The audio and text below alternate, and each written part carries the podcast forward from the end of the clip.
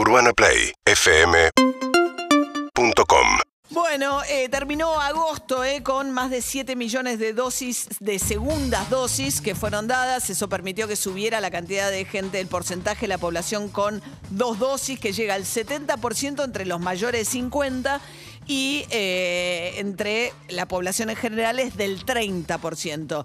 Se viene septiembre, lo que fijó ayer eh, Bisotti como prioridad es continuar con completar esquemas en septiembre. Me acaban de confirmar Sí. que hoy llegan 2.678.000 dosis de Sinopharm. De Sinopharm. Que hoy llegan a Argentina. Claro. Que eso, fíjate, interesante, porque hablábamos hoy con Fernán Quiroz y decía, por la forma en que fueron llegando las vacunas, en la ciudad de Buenos Aires vos tenés los jóvenes vacunados con Sinopharm. La gran mayoría, la segunda dosis a las tres semanas se las dan. Edad media, AstraZeneca, que tuvo algunas dificultades, pero acaban de llegar las AstraZenecas, entonces nos decía Quiroz que ya están largando eh, la, la convocatoria claro. para los que necesitan la segunda AstraZeneca. Y después, claro, vos tenés Sputnik, los mayores 60, porque fue la primera vacuna que llegó. En la ciudad de Buenos Aires tenés 60.000 personas a las que ya se le pasaron los 90 días, pero nos dijo Quiroz que ya están listos para ir llamándolos para completar esa vacunación.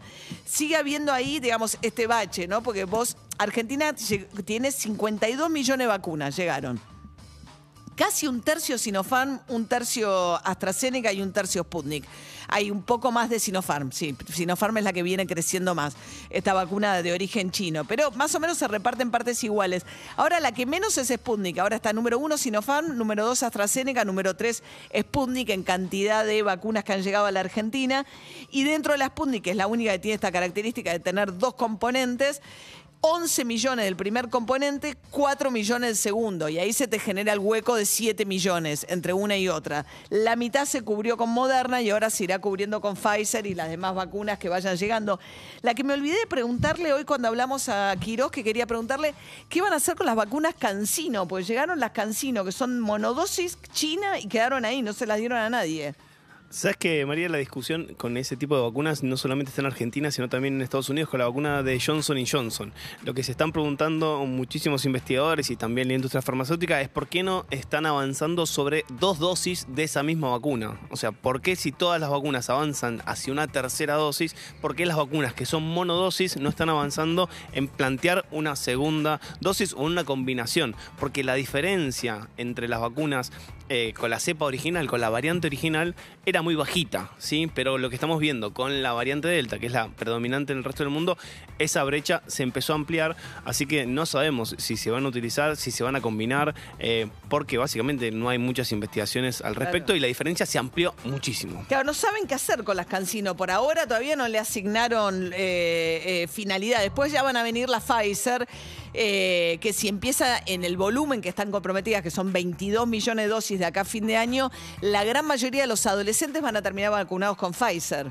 Sí, también depende de los resultados del Instituto Gamaleya sobre la sobre Combinación. eh, sobre la combinación y también sobre esa franja de edad. Se estima que durante septiembre aparecerán los resultados entre 12 y 17 años para la vacuna de Sputnik, así que quizás ahí empiezan a jugar otros factores también en otras vacunas, o sea, se va a empezar a adelantar el- los rangos de vacunación porque lo que establecen con esta variante Delta es que cuanto más joven y más completo esté el esquema de vacunación, muchísimo mejor. Claro. Ahora, eso está buenísimo, ¿no? La fe argentina en las vacunas es una cosa, la gente desesperada por obtener la vacuna, preocupada porque no se le venzan los plazos. Eso es un valor espectacular. eh. La historia de la vacunación en Argentina es increíble. Si vamos hacia, hacia atrás en las décadas, vemos eh, casos particulares de médicos, de enfermeros, de sanitaristas, donde empezaron a tener emprendimientos propios sobre vacunas. Así que tenemos una gran escuela.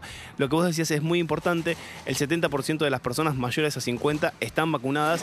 Ese rango es muy similar al rango que está Estados Unidos. Sí. Por lo cual... Pues Estados o sea, Unidos, claro, se frenó por la resistencia de la gente a las vacunas, entonces en un momento estaba tanto mejor que nosotros y ahora eh, los que están mejores por el Inglaterra, ¿no? Y eh, Uruguay, de pronto Chile, pero Estados Unidos está medio como nosotros. Claro, por lo cual está bueno hablar de la población y sobre todo en una población que no es antivacuna, así que tenemos que sacarnos alguna vez el sombrero. Sí, claro, porque primero arrancás con la diferencia de la escasez, ¿no? El acceso a las vacunas. Eso hizo que Estados Unidos tuviera mucho más acceso que nosotros. Pero después hay un punto en que si la gente no se quiere vacunar, vacunar. aunque esté- estés inundado de vacunas, no puedes avanzar. Sí, por otro lado se vencen, o sea, y también se descartan, así que también el mensaje es negativo para la industria y también para el Estado porque invirtió muchísimo dinero en esas vacunas. Cinco minutos para las nueve de la mañana. Seguinos en Instagram y Twitter. arroba Urbana Play FM